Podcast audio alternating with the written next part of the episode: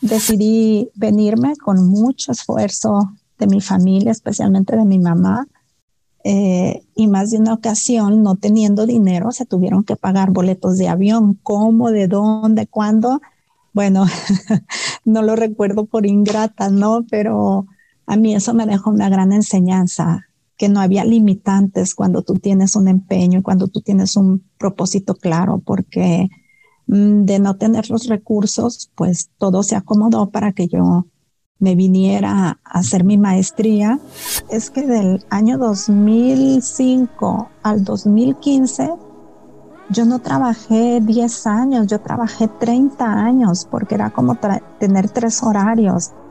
Trabajaba dirigiendo aquí el departamento de comunicación y tenía mi plaza de profesora investigadora en UDG y estaba haciendo mi tesis doctoral. Y en las tres cosas yo pues intentaba ser muy responsable y eso hacía que esos 10 años no fueran 10, sino 30, ¿no? Pero lo realmente gratificante para mí como maestra es cuando un estudiante se acerca y te dice, maestra, muchas gracias porque yo no sabía que era capaz de hacer esto y usted me ayudó a creer en mí. Dices, ¿con qué? ¿No? ¿En qué momento una persona Mm, tiene la oportunidad y sabe aprovecharla para que ese estudiante saque su mejor potencial. Y a veces no tiene que ver con hacer una investigación, a veces tiene que ver con que mm, tengan una autonomía para dirigir sus asuntos, entre ellos las materias, ¿no?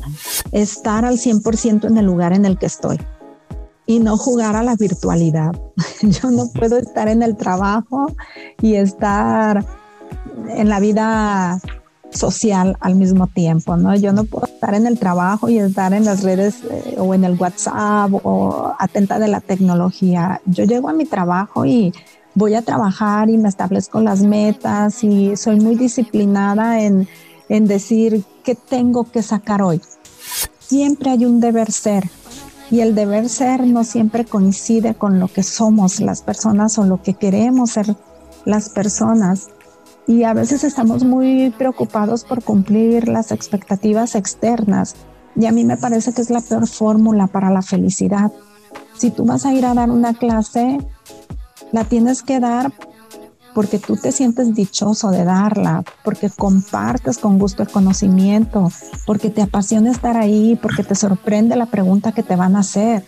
No estás ahí porque te van a pagar 300, 500 o 1000 pesos y no estás ahí porque te van a dar un premio y, no, no debes estar ahí porque después te van a dar una beca para tus hijos, que a veces uno escucha eso.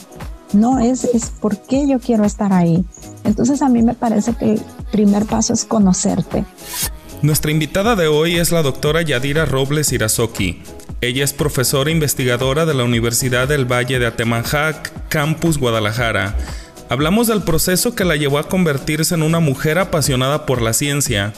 También nos contó lo mucho que disfruta compartir sus experiencias con los alumnos Además, sobre la manera cómo conjuga sus roles de profesionista, esposa y madre. Y claro, también hablamos de felicidad. Te invito a que escuches esta motivadora conversación.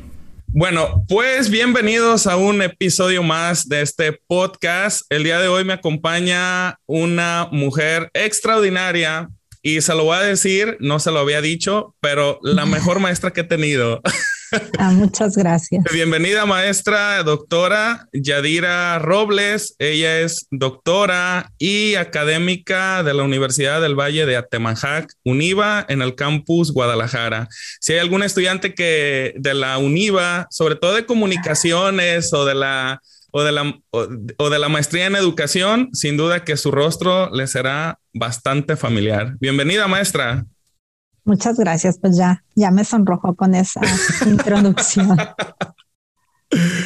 Sí, este, digo, a lo mejor algunas otras maestras me han estado, me, me, pudieran estar viendo este contenido, pero sí ha, ha, marcado una, una diferencia muy significativa, sobre todo en el campo de la investigación.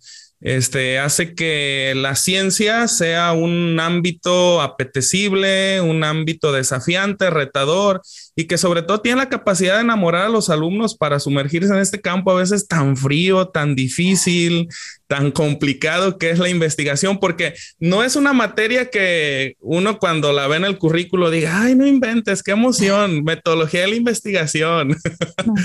Sino que es una, una materia o una, una, disciplina un poquito difícil que requiere eh, estructura mental, requiere capacidad de investigación, requiere también esa habilidad extraordinaria de, de discriminar información, de saber qué nos sirve, qué no nos sirve y cómo poder enmarcarla en un trabajo exitoso. Sí, claro, no es de las materias que los estudiantes estén esperando ansiosamente, pero bueno, es el trabajo de nosotros encaminarlos hacia lo que uno goza, lo que a uno le gusta, lo que ha probado que te genera satisfacción, porque yo siempre les digo, pues no puedo creer que no te fascine preguntarte y resolverte tú mismo algo, ¿no? Y eso es eh, de lo que se trata hacer investigación y a veces son preguntas que para el estudiante percibe incluso como insignificantes, pero mm, cuando tú te metes a la ciencia te das cuenta que nada es insignificante, que todo lo que llega a cuestionarte, pues de fondo trae una gran promesa de saberes para ti y, eso es lo fascinante de, del mundo en el que yo me muevo. Sí, maestra, ¿cómo fue, cómo, me gustaría que nos, que nos platicara cómo fue ese proceso que la llevó a usted de cantar por esa opción de, de, involucrarse de lleno a la investigación. No sé, nos gustaría que nos compartiera un poquito su background académico y, este, y dijera, bueno, por, eh, tomé esta decisión por esto, tomé esta otra decisión. De repente porque eh, yo veo, y usted no es ajena a esto, que de repente muchos alumnos o muchos jóvenes están como en esa búsqueda de decir, bueno, ¿qué, qué, qué, qué carrera o qué camino profesional o académico voy a, voy a recorrer porque quiero dedicarme a esto? Pero de repente, a lo mejor esto a lo que me gustaría a mí dedicarme, pues todo el mundo me han dicho que no me voy a mantener de eso, que terminaré haciendo otra cosa porque de eso se muere uno de hambre. Y entonces los jóvenes se, ven de repente como muy conflictuados con, con el... pareciera ser que el tema de la realización personal va por un camino y el tema de la supervivencia económica, financiera, va por otro camino. ¿Cómo, cómo, cómo fue ese proceso que usted vivió y qué podía decir en torno a, a, esta, a esta cuestión que le planteo? Pues es, es muy curioso y, y si yo intento racionalizar como suelo hacer las cosas, eh, quizá no dé con la lógica de mi vida, pero mm, yo me acuerdo que cuando estaba en la universidad, incluso cuando estaba en la prepa, a mí la ciudad de los mochis ya me quedaba chica. Yo soy de Sinaloa. Y entonces volteaba y decía, no, es que yo quiero algo más y, y no era muy consciente de qué era lo que quería. Cuando yo terminé la preparatoria, quise venirme a estudiar a Guadalajara y a mí en mi casa me dijeron, por supuesto que no, estás muy chica y lo que nos dicen a, mucha gente y sobre todo en aquellos tiempos, ¿no? Que, que, los papás no estaban acostumbrados a soltarnos tan jóvenes. Eh, y yo quería venirme a estudiar sociología y pues no, la respuesta en mi casa fue no, estudia aquí la universidad y cuando tú termines aquí la universidad, pues puedes hacer lo que quieras, ¿no? Además que era una etapa en la que familiarmente era muy difícil que yo mm, tomara este camino. Entré a la licenciatura en ciencias de la comunicación porque había, no me acuerdo, como unas cuatro o seis materias que me gustaban mucho y había otras que no me molestaban, pero pero bueno, digamos que estudié comunicación porque era lo más cercano a lo que yo quería. Y más o menos en el año de 1998, y ahí vamos a empezar a sacar cuentas, este, una de mis mejores amigas me platicó de algo que se llamaba el verano científico. Y este lo promovía la Academia Mexicana de Ciencias y se trataba de una estancia que tú podías hacer en cualquier lugar del país con un investigador. Bueno, pues por supuesto que yo no terminaba de entender mucho de qué se trataba, pero cuando veía los requisitos y te describían qué era lo que tú tenías que hacer, pues yo decía, es que a mí todo eso me gusta. A mí en la universidad me gustaban muchísimo las materias teóricas y me gustaba mucho ser la que exponía y me gustaba escribir y, y bueno, cuando yo leo estas características que se necesita, dije, pues claro, voy a intentar. Y le dije a mi amiga, oye, me gustaría ir contigo a, hacer este verano científico. Ah, sí, me dice, mira, aquí está el listado de las universidades donde tú puedas ir, pero me daba un poco de miedo, ¿no? De cómo me voy a ir, sobre todo cuando estás en un lugar tan chico como los mochis, te pintan las grandes ciudades como algo difícil. Sí, sí, sí. Entonces yo le decía, bueno, yo me voy a ir a donde tú escojas y, y me decía mi amiga Maranta que, que la quiero mucho porque le ha aportado grandes cosas a mi vida. Me decía, pues vámonos, mira, yo me voy a ir a, a Guadalajara y pues hice los trámites, llegué aquí a la Universidad de Guadalajara y me sucedió algo muy curioso llegué al Centro de Investigación para la Educación, no recuerdo muy bien el nombre, y cuando conocí a la investigadora con la que me habían asignado, yo dije, con esta señora yo no voy a poder trabajar. Y eso ha sido algo muy peculiar en mí. A pesar de ser una persona muy racional, mm, le hago mucho caso a mi instinto. Eh, y en ese momento yo vi a esa señora y dije, no, yo no voy a poder trabajar con ella y asistí dos días, creo, porque también no podía tomar una decisión nada más de verla, ¿no? Y, aparte mm, estaba yo muy joven y no entendía como esta sensibilidad que a veces tenemos para, para percibir cosas que, que no son gratas o no gratas, ¿no? Eh, cuando yo estuve ahí, mm, pues me di cuenta que no, que no era con la persona y yo siempre he sido de valorar qué quiero y no dejarme llevar por imposiciones o por compromisos que no son míos. En ese momento yo dije, es que yo no vengo aquí a padecer una circunstancia, yo vengo aquí a disfrutar de una experiencia académica que debe ser significativa para mí todos los días, porque voy a estar aquí dos meses, son 60 días. Y cuando estás en la universidad, 60 días es mucho tiempo. Cuando eres joven, 60 días es muchísimo tiempo. Y en ese momento tomé la decisión de, de no quedarme con ella y pedí mi cambio al Centro de Investigación de la Comunicación, algo así de, de la Universidad de Guadalajara también. Y conocí a personas maravillosas. Conocí ahí al doctor Armando Ibarra López, que ha sido mi guía en, en, muchas cosas de la vida profesional y de la vida personal. Conocí a la doctora Sara Corona, a Guillermo Orozco, y me fasciné de la forma en la que ellos vivían la academia y vivían la investigación. Y para mí fue descubrir un mundo que en mi mente no existía, ¿no? Yo decía, wow, hay gente que puede vivir haciendo esto y, no es difícil, yo puedo hacerlo, ¿no? Porque parte del reto era que tú contribuyeras en una investigación con estos grandes investigadores que son los SNI 1, 2, 3 y los SNI eméritos de, del país en materia de comunicación. Y yo los observaba y decía, pues no es tan difícil, solo investigan y escriben. Y para mí era una cosa muy sencilla, ¿no? Eh, pues ya después de hacer mi estancia como estudiante de la licenciatura, de ahí mismo me invitaron a hacer la maestría. Y yo pensaba que eran cosas que le sucedían a todos, ¿no? Yo decía, ay, pues me invitaron, puedo aceptar o, o no aceptar, ¿no? Era para mí, mm, no conocía el valor de lo que me estaban proponiendo, porque además era entrar a uno de los programas de excelencia del país con grandes rigores para el ingreso y todo esto, pues yo lo tomé como algo muy natural, ¿no? Entonces recibo la llamada del, del maestro, el doctor, yo le digo maestro Armando, en donde me dice, mira, ya dirás que se trata de esto, de esto, de esto. Y yo dije, wow, o sea, no es poca cosa, es algo muy atractivo.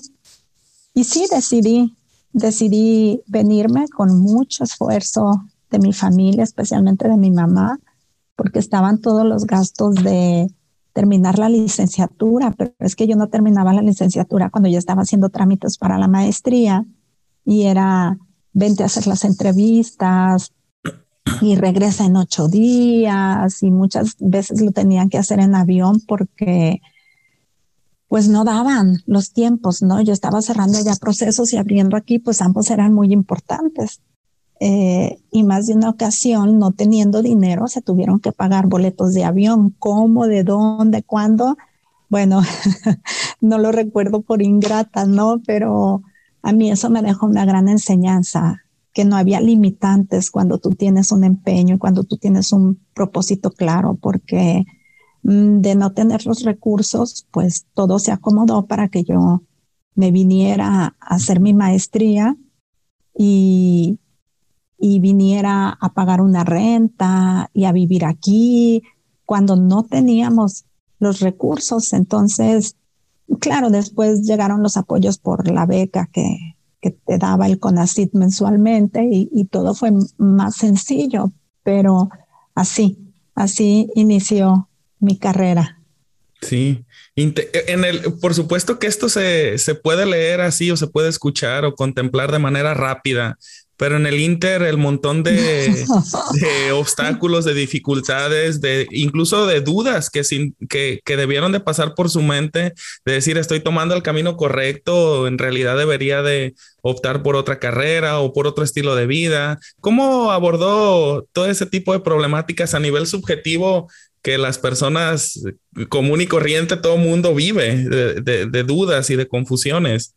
Sí, claro, y, pasan los años y no sabes si fue lo más correcto, ¿no? O si eh, estás contento con lo que haces, pero yo tuve que dejar en Sinaloa a tías, primas, a mi mamá, a mi hermana, que solamente somos dos hermanas, y, y en una etapa de mi vida, pues sí, yo creo que triunfó el egoísmo o la añoranza, como le queramos poner, porque fue yo me voy y ustedes se quedan y como dice la canción, ¿no? Yo venía muy contenta, pero no era consciente de cómo dejaba a las personas, ni siquiera lo pensé.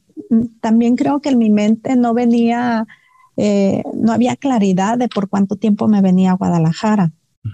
¿No? Entonces yo venía a hacer una maestría y, no sabía qué era lo que seguía. Y fue muy difícil, fue muy difícil dejar a la familia. Ese es, es, eso es lo que realmente pesa. Cuando tomas una decisión como joven, crees que lo que más vas a extrañar es a los amigos y, y sí, en, en, el instante, pues por supuesto que los extrañas mucho, pero ahora mismo ni me acuerdo a quién temía extrañar. Y sé que a los que he extrañado todo este tiempo es a mi hermana y a mi mamá que ellas buscan la manera de estar cerca y, tenemos una relación constante, mm, pero no es la misma tener a tu familia a mil kilómetros que, que tenerla a, 20 kilómetros, ¿no? Donde puedes ir el fin de semana y verlos. Claro. También soy afortunada, estoy dentro del país, tampoco es un asunto que tengamos una limitante.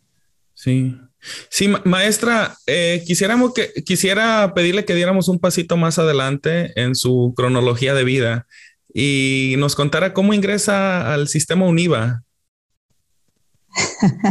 bueno, eh, a la UNIVA a mí me invitaron a trabajar y he renunciado, se me hace que tres veces a la universidad y nomás no me voy. Aquí eh, algo tiene esta institución tan hermosa porque incluso yo tenía mi plaza de profesora investigadora en la Universidad de Guadalajara y todos los que hacemos investigación añoramos con tener una plaza en una institución como la Universidad de Guadalajara. Y, y bueno, no, yo opté por la UNIVA porque la UNIVA ha sido mi casa desde que yo llegué a Guadalajara. Digamos que siempre he estado UDG y, la UNIVA.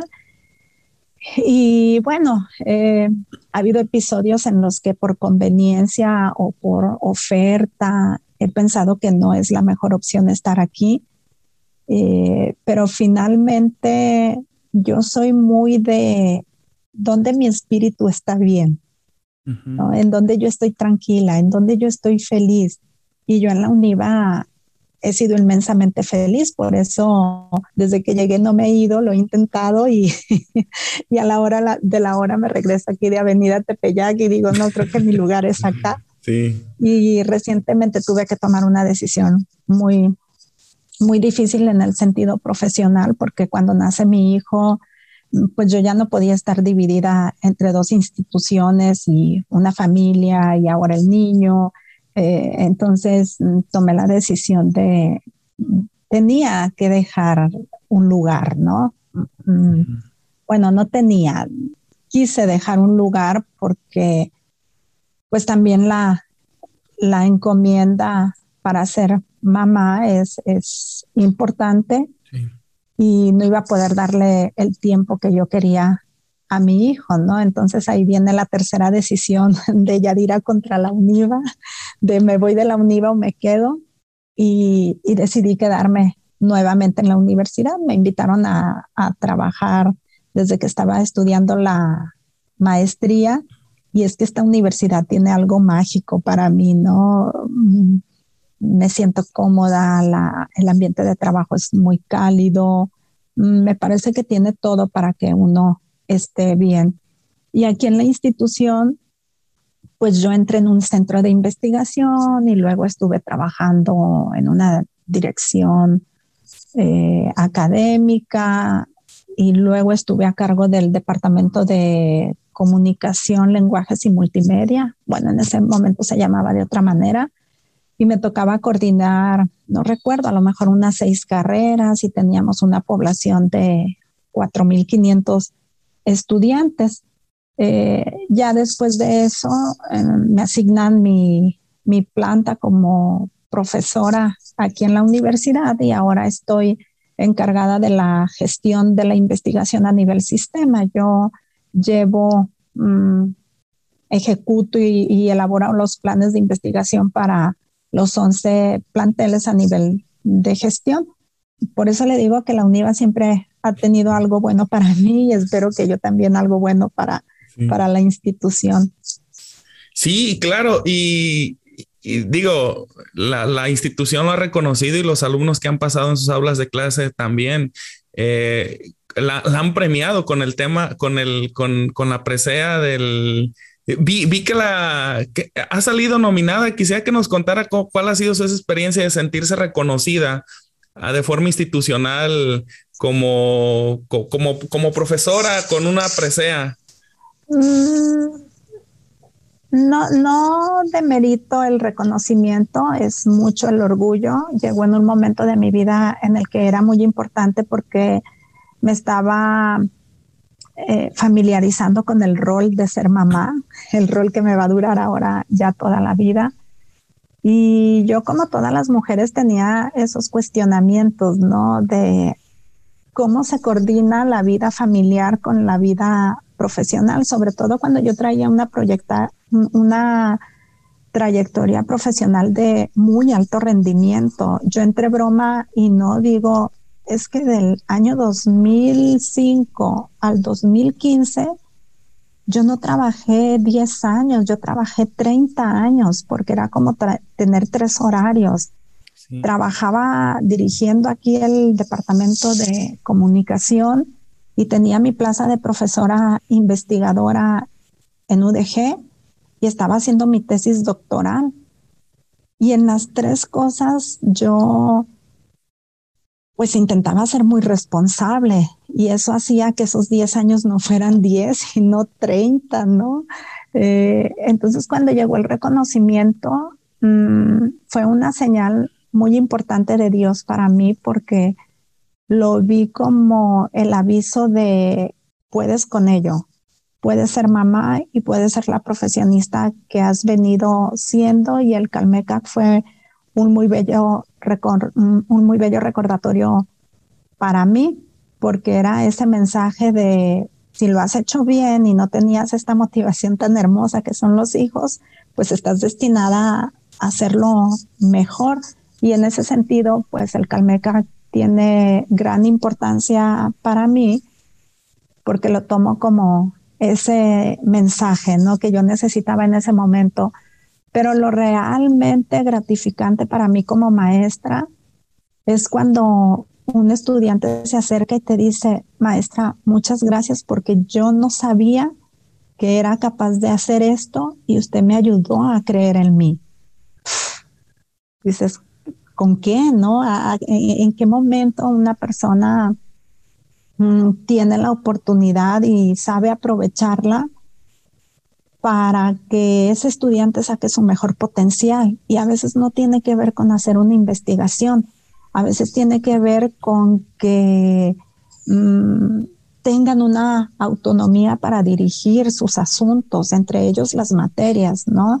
Y, en sí para mí es, es, muy gratificante cuando el estudiante llega y dice, maestra, muchas gracias, porque el otro día que yo me acerqué a usted estaba realmente deprimido y tan solo me dijo esto y cambié de, de parecer o me dio ánimo o, bueno, vaya, la vida le pareció mejor en ese instante, mm, creo que eso es lo realmente, lo realmente gratificante como maestro y, como persona, ¿no? El saber que, y aquí me va a salir mi fe, eh, saber que Dios te toma en serio cuando tú le dices, Señor, utilízame como, como tu instrumento y pon en mí las palabras que mi estudiante necesita Creo que los profesores nos debemos de tomar muy en serio nuestro rol, asumirlo con mucho compromiso, porque lo que tú dices en una sesión de clase, a través de un ejemplo, a través de un regaño, a través de un reto, de una tarea, ese instante en el que tú dices algo es sumamente trascendente para el estudiante. Y es lamentable que los profesores no asumamos en ocasiones esa responsabilidad porque estamos cumpliendo una misión de vida que va a tocar algún aspecto de, de la trayectoria del otro que se está forjando también.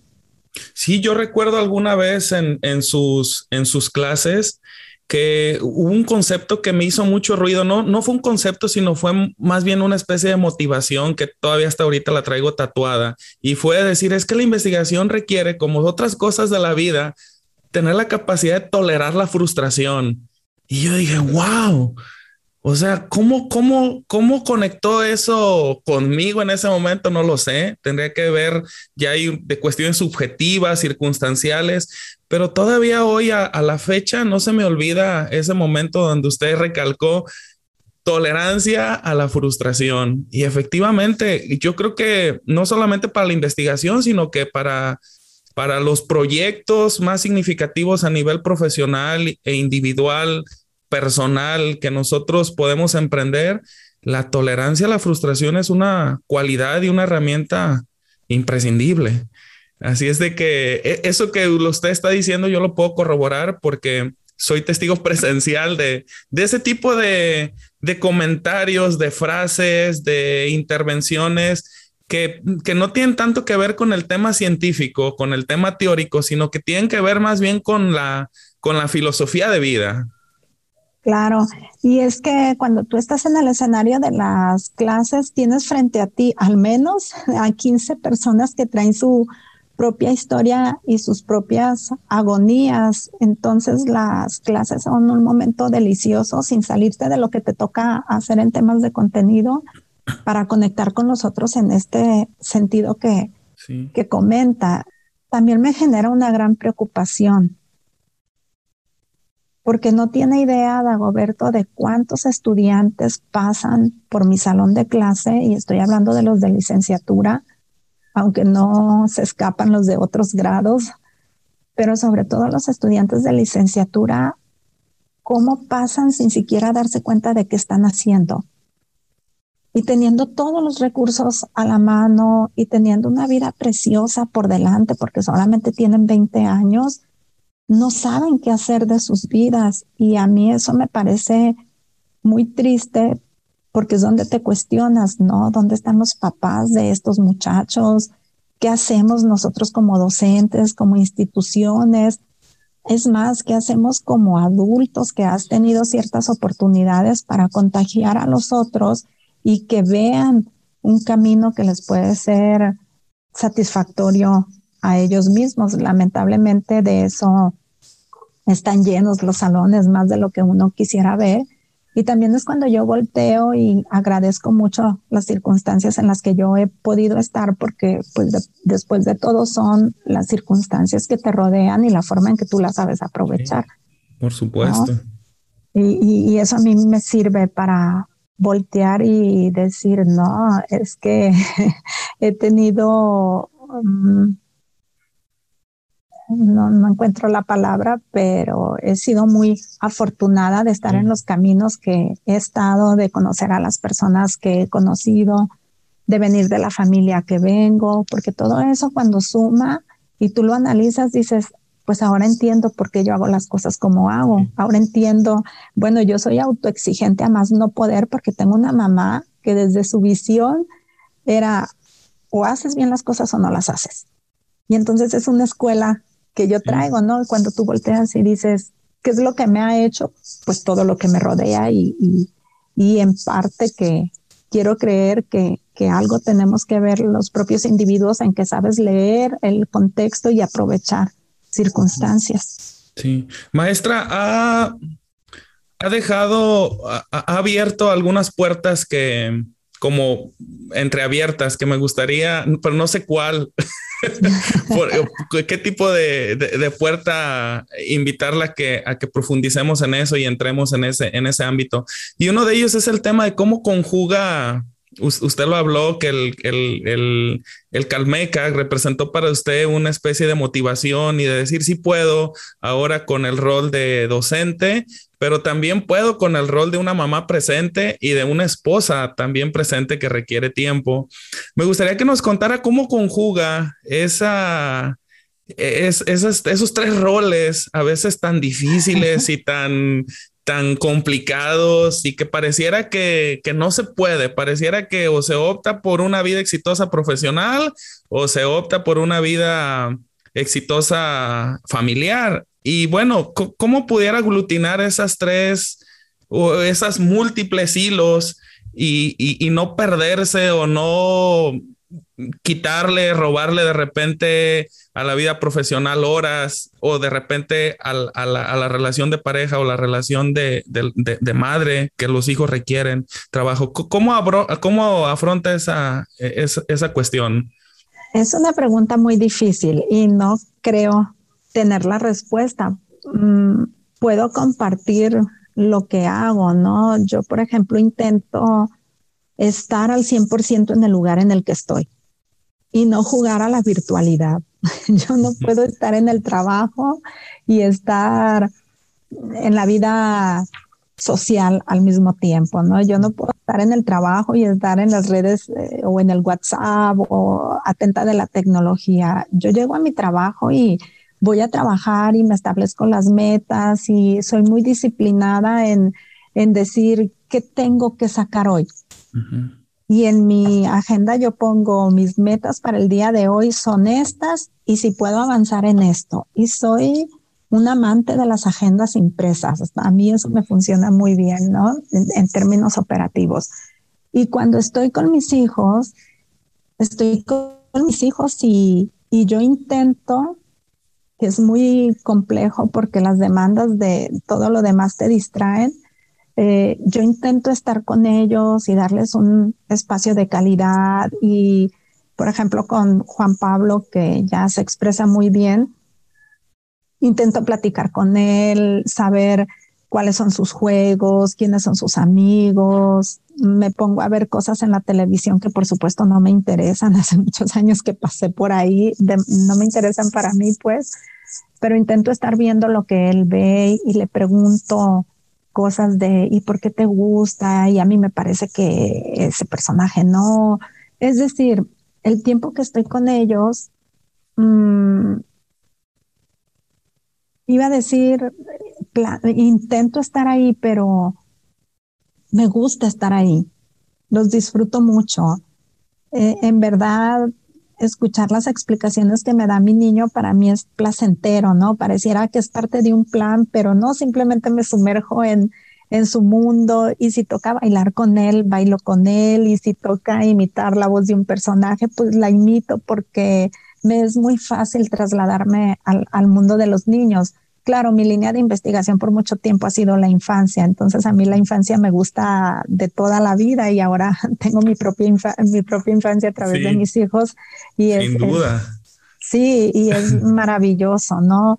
Ahora con mis gemelas, pues no, es un regalazo de vida porque si de por sí ya es maravilloso ver a un niño y cómo genera sus procesos de pensamiento y el juego, los pleitos con sus amiguitos o sus defensas, sus berrinches, y lo ves en un niño y tú dices, wow, Dios es maravilloso, pero lo ves en dos niñas al mismo tiempo no, uno en verdad se pregunta, Dios mío, eh, creo que sí soy de tus favoritas, ¿no? Porque me das la oportunidad de disfrutar así a mis niños. Mm, y, en parte, pues, también es porque las circunstancias que me rodean me lo permiten. Afortunadamente, mm, la familia que hemos formado, mi esposo y yo, mm, tiene margen para que yo pueda hacer este tipo de cosas, ¿no? Porque también mi esposo tiene mucho crédito en que yo sea la persona que soy.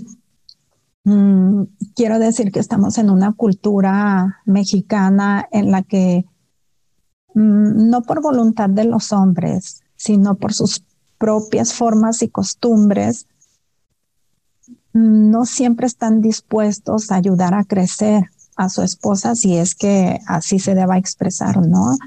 Eh, nuestra cultura dice otra cosa. Y afortunadamente Noé, mi esposo, es una persona muy conciliada en este sentido y él desde el primer día de matrimonio siempre me ha dicho, esto es un equipo y todo lo que hagamos aquí lo vamos a hacer en equipo y nadie va a estar bien si todos no estamos bien. Entonces esa filosofía de vida que él ha construido para nosotros mm, ha sido muy adecuada para, para la familia que somos, para la profesionista que yo soy, para la mujer que yo soy, porque me permite confiar en mí y además tener un margen de operación, porque por supuesto que hay muchas mujeres que confían en sí mismas, pero el margen de operación no les da, ¿no? Si te invitan a una charla como esta, pero no tienes quien te apoye con tus hijos, pues olvídalo, olvídalo no, no puedes estar ahí, ¿no? Y en nuestra cultura está más marcado el peso de la familia para la mujer. Yo, yo que les voy a platicar de eso si todos venimos de familias así, ¿no? O la mayoría hemos visto familias así. Entonces a mí eso me ayuda mucho y me ayuda también que me dejo ayudar. ¿No? Hay, hay, hay que saber recibir la ayuda en la vida. Y si nosotras volteamos alrededor, como mujeres, estoy hablando ahora como mujer, pues te das cuenta que hay grandes redes de apoyo que puedes construir. Y esas redes de apoyo te las da tu familia, te las dan tus amigas, a veces te las dan tus vecinos, la persona que te ayuda con el aseo en la casa, pero también tiene que ver con que tú estés conciliado en la vida y, y sepas diferenciar qué necesitas de cada persona y qué cosas te puede dar cada persona, ¿no? Y yo a veces veo que a nosotras nos es muy difícil recibir ayuda, sobre todo en el tema de los hijos, ¿no? Pareciera que los hijos son muy de la mamá y sí son muy de la mamá, me fascina que sean de la mamá, pero también se vale que las mamás mm, reconozcamos nuestros propios gustos, reconozcamos qué es lo que nosotros nos da vida, porque alimentarte en este sentido te hace llegar plena a lo que sigue, ¿no? Claro, yo en ocasiones doy clases de maestría y doctorado de 8 de la mañana a 4 de la tarde. Es muy cansado. Pasan por mi mente no sé, 16 proyectos de investigación sobre 16 temas que no está conectado uno con el otro. Y entonces la mente es prepárate para el que sigue y prepárate para el que sigue. Además, mantente de pie, ve y escucha con toda la atención a cada uno de tus alumnos. Y a las cuatro de la tarde estás muerto, físicamente muerto. pero tienes el corazón y el alma llena de gozo porque dices, wow, yo puedo hacer esto, ¿no?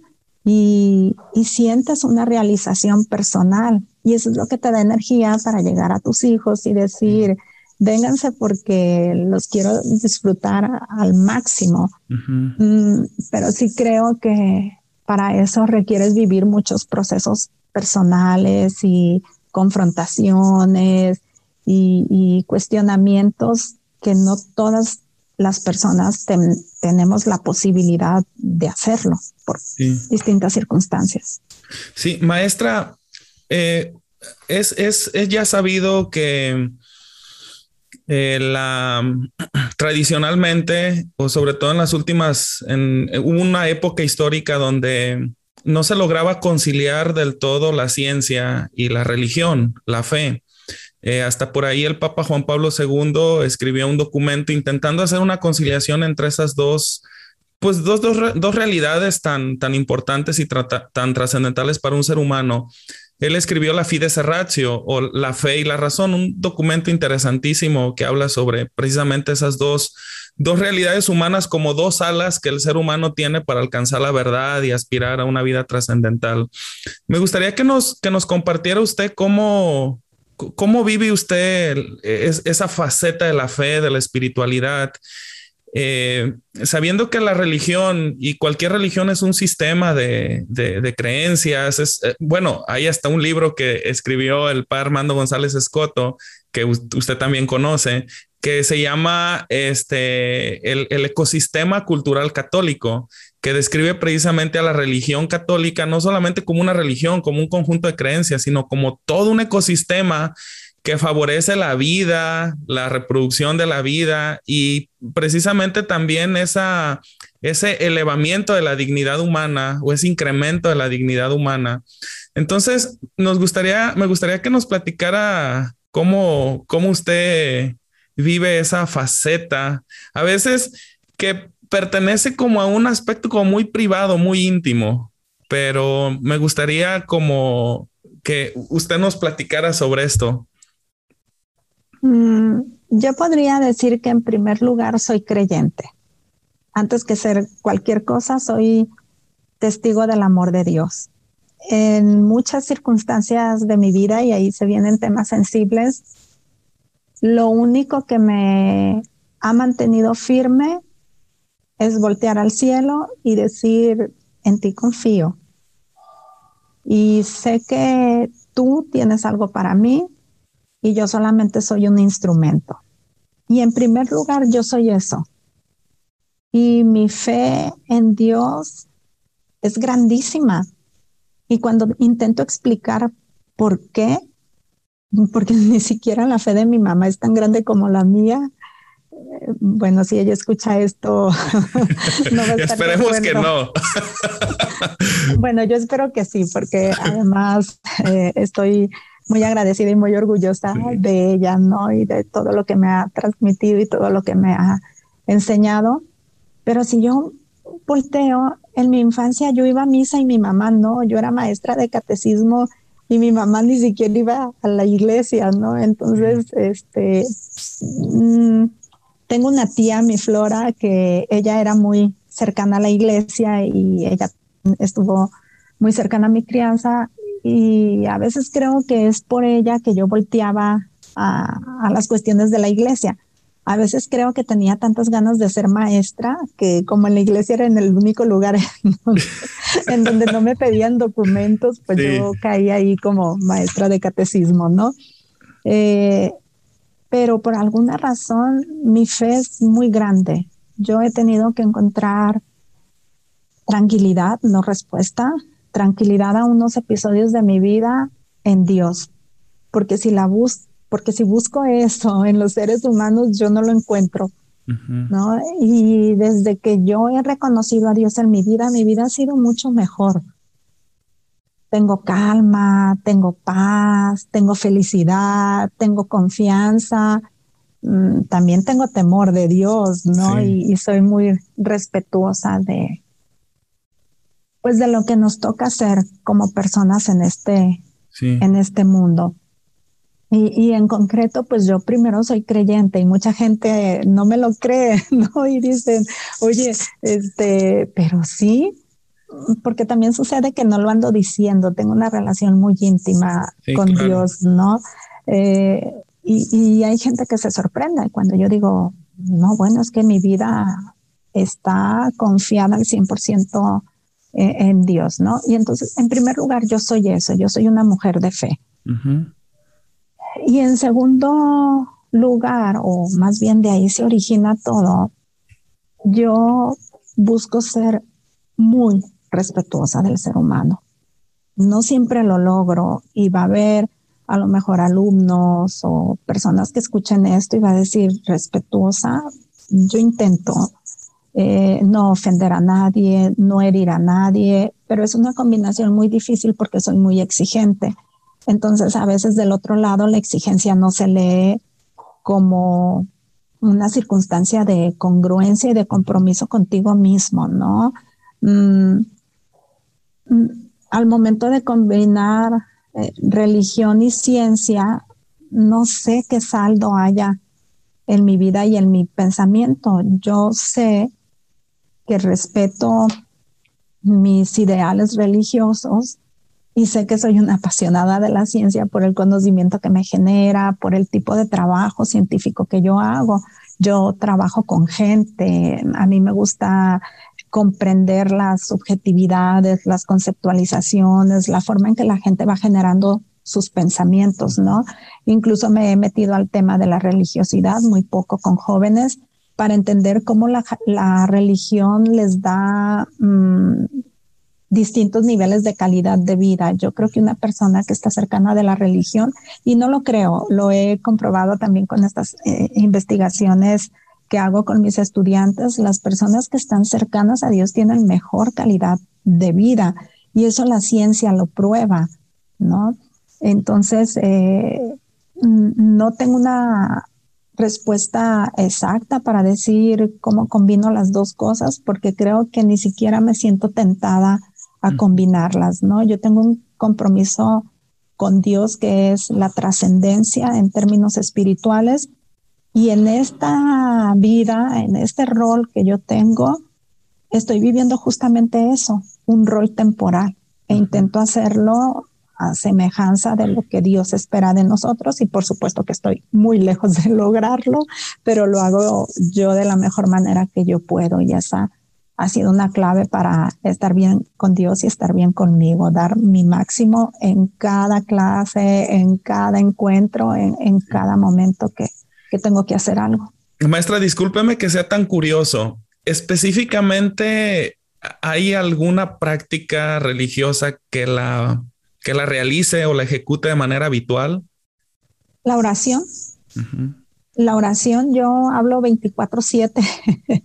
eh, no soy muy protocolaria, por eso a veces la gente no cree que sea tan cercana a, los asuntos religiosos. No voy todos los domingos a misa, voy muchos domingos a misa, eh, pero la oración constante.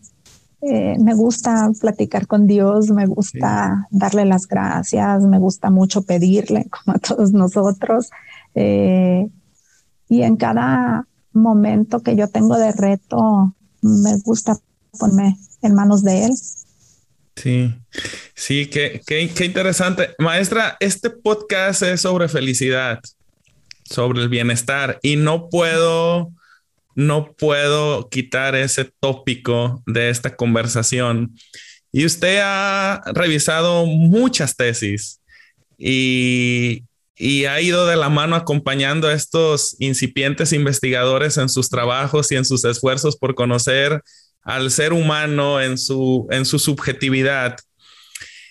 Y bueno, pero de todo lo que ha leído en cuanto a tesis, en cuanto a aportes teóricos ya de, de investigadores o de, o de pensadores más consolidados y en su misma experiencia, ¿qué, ¿Qué, ingredientes, vamos, el concepto a lo mejor no es tan adecuado, ¿qué, ingredientes ha visto o qué componentes usted se ha percatado de que llevan eh, o que comparten las vidas felices, las vidas significativas, las vidas satisfactorias?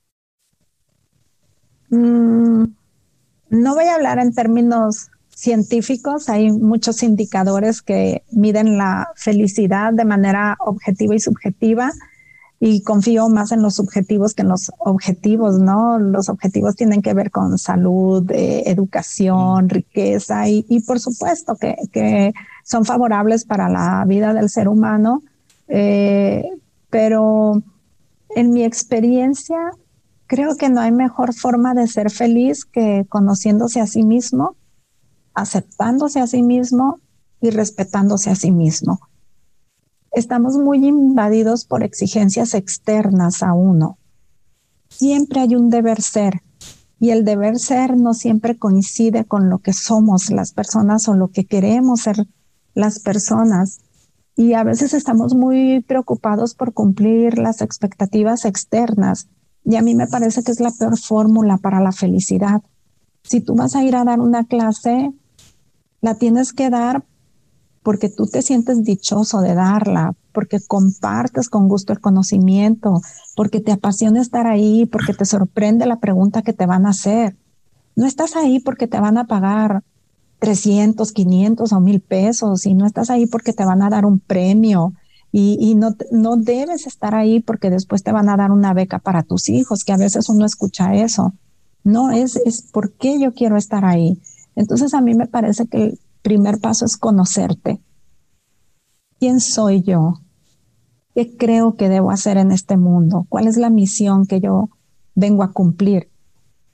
Y también se vale en ese conocimiento ser muy, honesto y, y, a eso me refiero con respetarse a sí mismo, es qué cosas a mí no me gustan y qué cosas no estoy dispuesto a hacer entonces a mí me parece que cuando tú transitas esa forma, pues es tanta la tranquilidad que tienes contigo que todo lo demás puede darse de una forma o de otra y no, no impacta de manera negativa la forma en la que tú asumes la vida, ¿no? Creo que, por ahí tendría que, ir la, la situación conocernos, aceptarnos y respetarnos. Y se dice muy fácil. todo un reto, sin duda, todo un reto. Claro, y se requiere de muchos años porque apenas te vas conociendo, aceptando y respetando en un rol cuando ya experimentas otro rol, ¿no? Ahorita, no sé, a lo mejor va a llegar el momento en el que a mí me toque cuidar enfermos, ¿no? ¿Por qué? Pues porque la gente adulta, la que yo quiero y que me rodea, pues en algún momento se va a enfermar. Y entonces va a venir otro cuestionamiento para mí respecto a quién soy yo ante esta situación y cómo quiero vivirlo. Entonces a mí Mm, al menos en mi experiencia y en lo que veo en personas que, que, yo también admiro por la forma en que viven la vida, no por lo que logran. A mí eso se me hace muy fantasioso, ¿no? Es que logró esto y logró aquello. Y volteas a ver sus vidas al interior y dices, pues qué precio tan alto pagó para lograrlo, ¿no? Porque pasó siendo anónimo para sí mismo. Entonces yo cuando volteo a ver gente que te contagia y, que quieres estar ahí porque algo te fascina de, esa persona, son personas que están muy conciliadas consigo mismo, que saben quiénes son, que saben eh, que, que, saben el reto de ser quienes son y que respetan lo que son.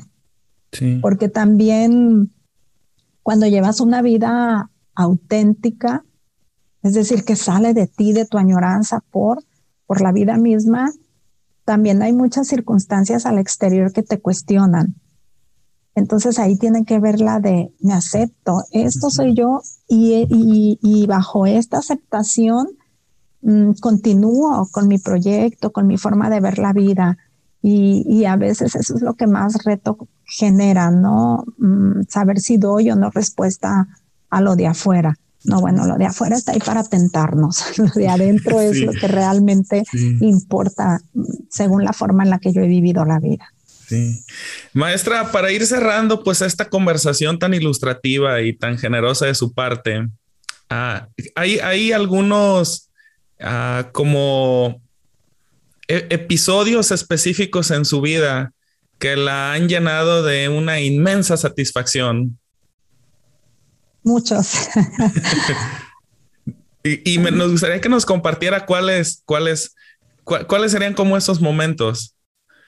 Mm.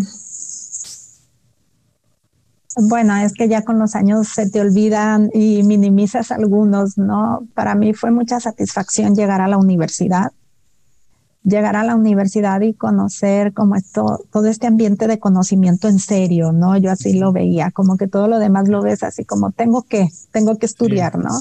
Eh, para mí llegar a la universidad y concluirla fue una gran satisfacción por las puertas que me abrió. Eh, híjole, es una pregunta muy... Eh, es, retadora y es muy injusta mi respuesta. Mm. Sí, yo, yo sé que probablemente dirá, no, pues ha, habido episodios enormes, pero al, hacer o, al hacer una selección de ellos, algunos estaría a lo mejor olvidando otros, pero... Mm, más que momentos, yo creo que me iría por procesos. Mm, ha sido un gran paso en mi vida tomar decisiones para mi bienestar sin voltear a ver a otros intereses de, del contexto. Ha sido un gran paso ser agradecida con mis padres mm, y lo marco, lo, lo platico así como los episodios, más que momentos de procesos, ¿no? Ser agradecida con mis padres porque los papás y los hijos fallamos. Esa es una realidad y me siento muy afortunada de tener la capacidad de entender las circunstancias y perdonar a mi papá. Ese ha sido un gran proceso en mi vida. Y agradecer infinitamente a mi mamá ha sido otro gran proceso en mi vida. He sido muy afortunada de conocer a Noé, mi esposo. Creo que fue mm, una recompensa que la vida me tenía, o al menos así lo he querido interpretar. Y por supuesto que fue maravilloso convertirme en mamá. Sí. Este niño, Juan Pablo, me abrió las puertas de un mundo que yo no conocía y me gustó tanto que yo creo que transmití muy bien el mensaje al universo que me mandó a mis gemelas y, y, ha sido también otro momento muy importante. Creo que los episodios de mi vida mm, que han trascendido están a nivel de, procesos personales. Sí, sí. Y claro, vienen los externos, ¿no? Pues por supuesto que obtener tu título de maestría en un programa como el que yo hice, que era lo más demandante en México para esos tiempos, pues fue muy satisfactorio. Conseguir un trabajo en una institución como la Universidad de Guadalajara y obtener la plaza por concurso, pues también fue muy satisfactorio estar en UNIVA y a mis 29 años se me confiara la dirección de un eh, departamento tan importante como el de comunicación, porque alberga a la carrera pionera de la universidad y además mm, creo que fui, eh, he sido la persona más joven que ha estado al frente de un puesto como este, pues por supuesto que me llena de satisfacción y otros logros en este mundo terrenal, pues sí, me llenan de orgullo. Pero, mm, pero lo realmente importante para mí han sido los procesos que he tenido la oportunidad de vivir y la sensibilidad para capitalizarlos como valiosos en mi vida. Porque todos lo vivimos, Dagoberto pero tener ese detenimiento para decir, ah, mira, di este paso en esto y eso me hace valioso, es de lo que yo hablo con conocernos, eh, aceptarnos y respetarnos. Sí, claro. Claro, maestra, pues ha sido una conversación muy eh, que la he disfrutado como no tienen una idea, al igual que sus clases Muchas de, de maestría. Y bueno, para ir cerrando este espacio, y para ya no eh, robarle más horas, que sin duda es, un, es una etapa donde se empiezan a cerrar eh, ya los ciertos ciertos ciclos académicos y tendrá muchos trabajos que realizar, mucha actividad ahorita previo a este descanso vacacional de, la universidad.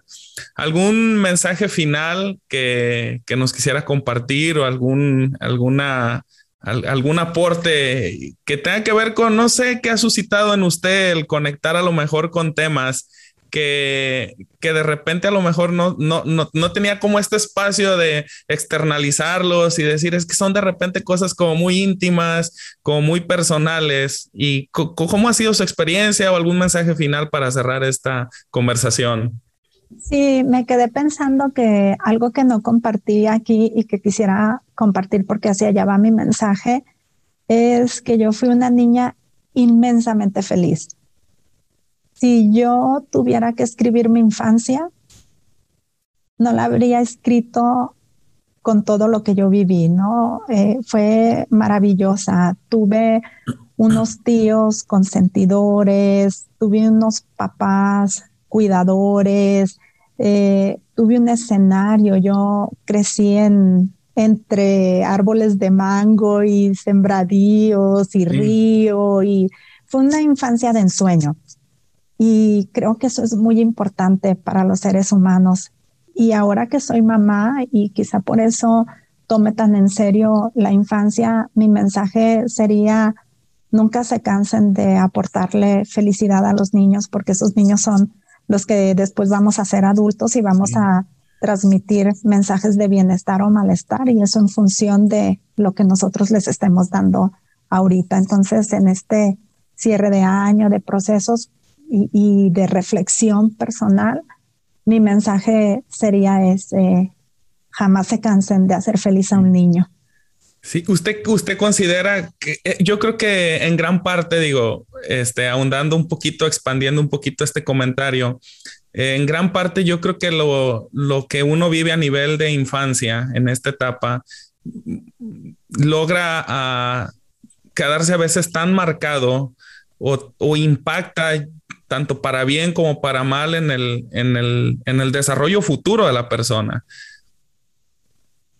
Sí, sin duda. Y yo científicamente podría hablar más del tema, que no es el caso ahora, pero el desarrollo de la niñez es la clave para el bienestar de la persona, porque ahí están las bases de confianza, autonomía, autoconcepción, y a veces están tan echados a la suerte esos procesos que los resultados luego los vemos en los jóvenes o los adultos con los que nos topamos y, no son los que todos desearíamos y mucho menos los que disfrutamos ver.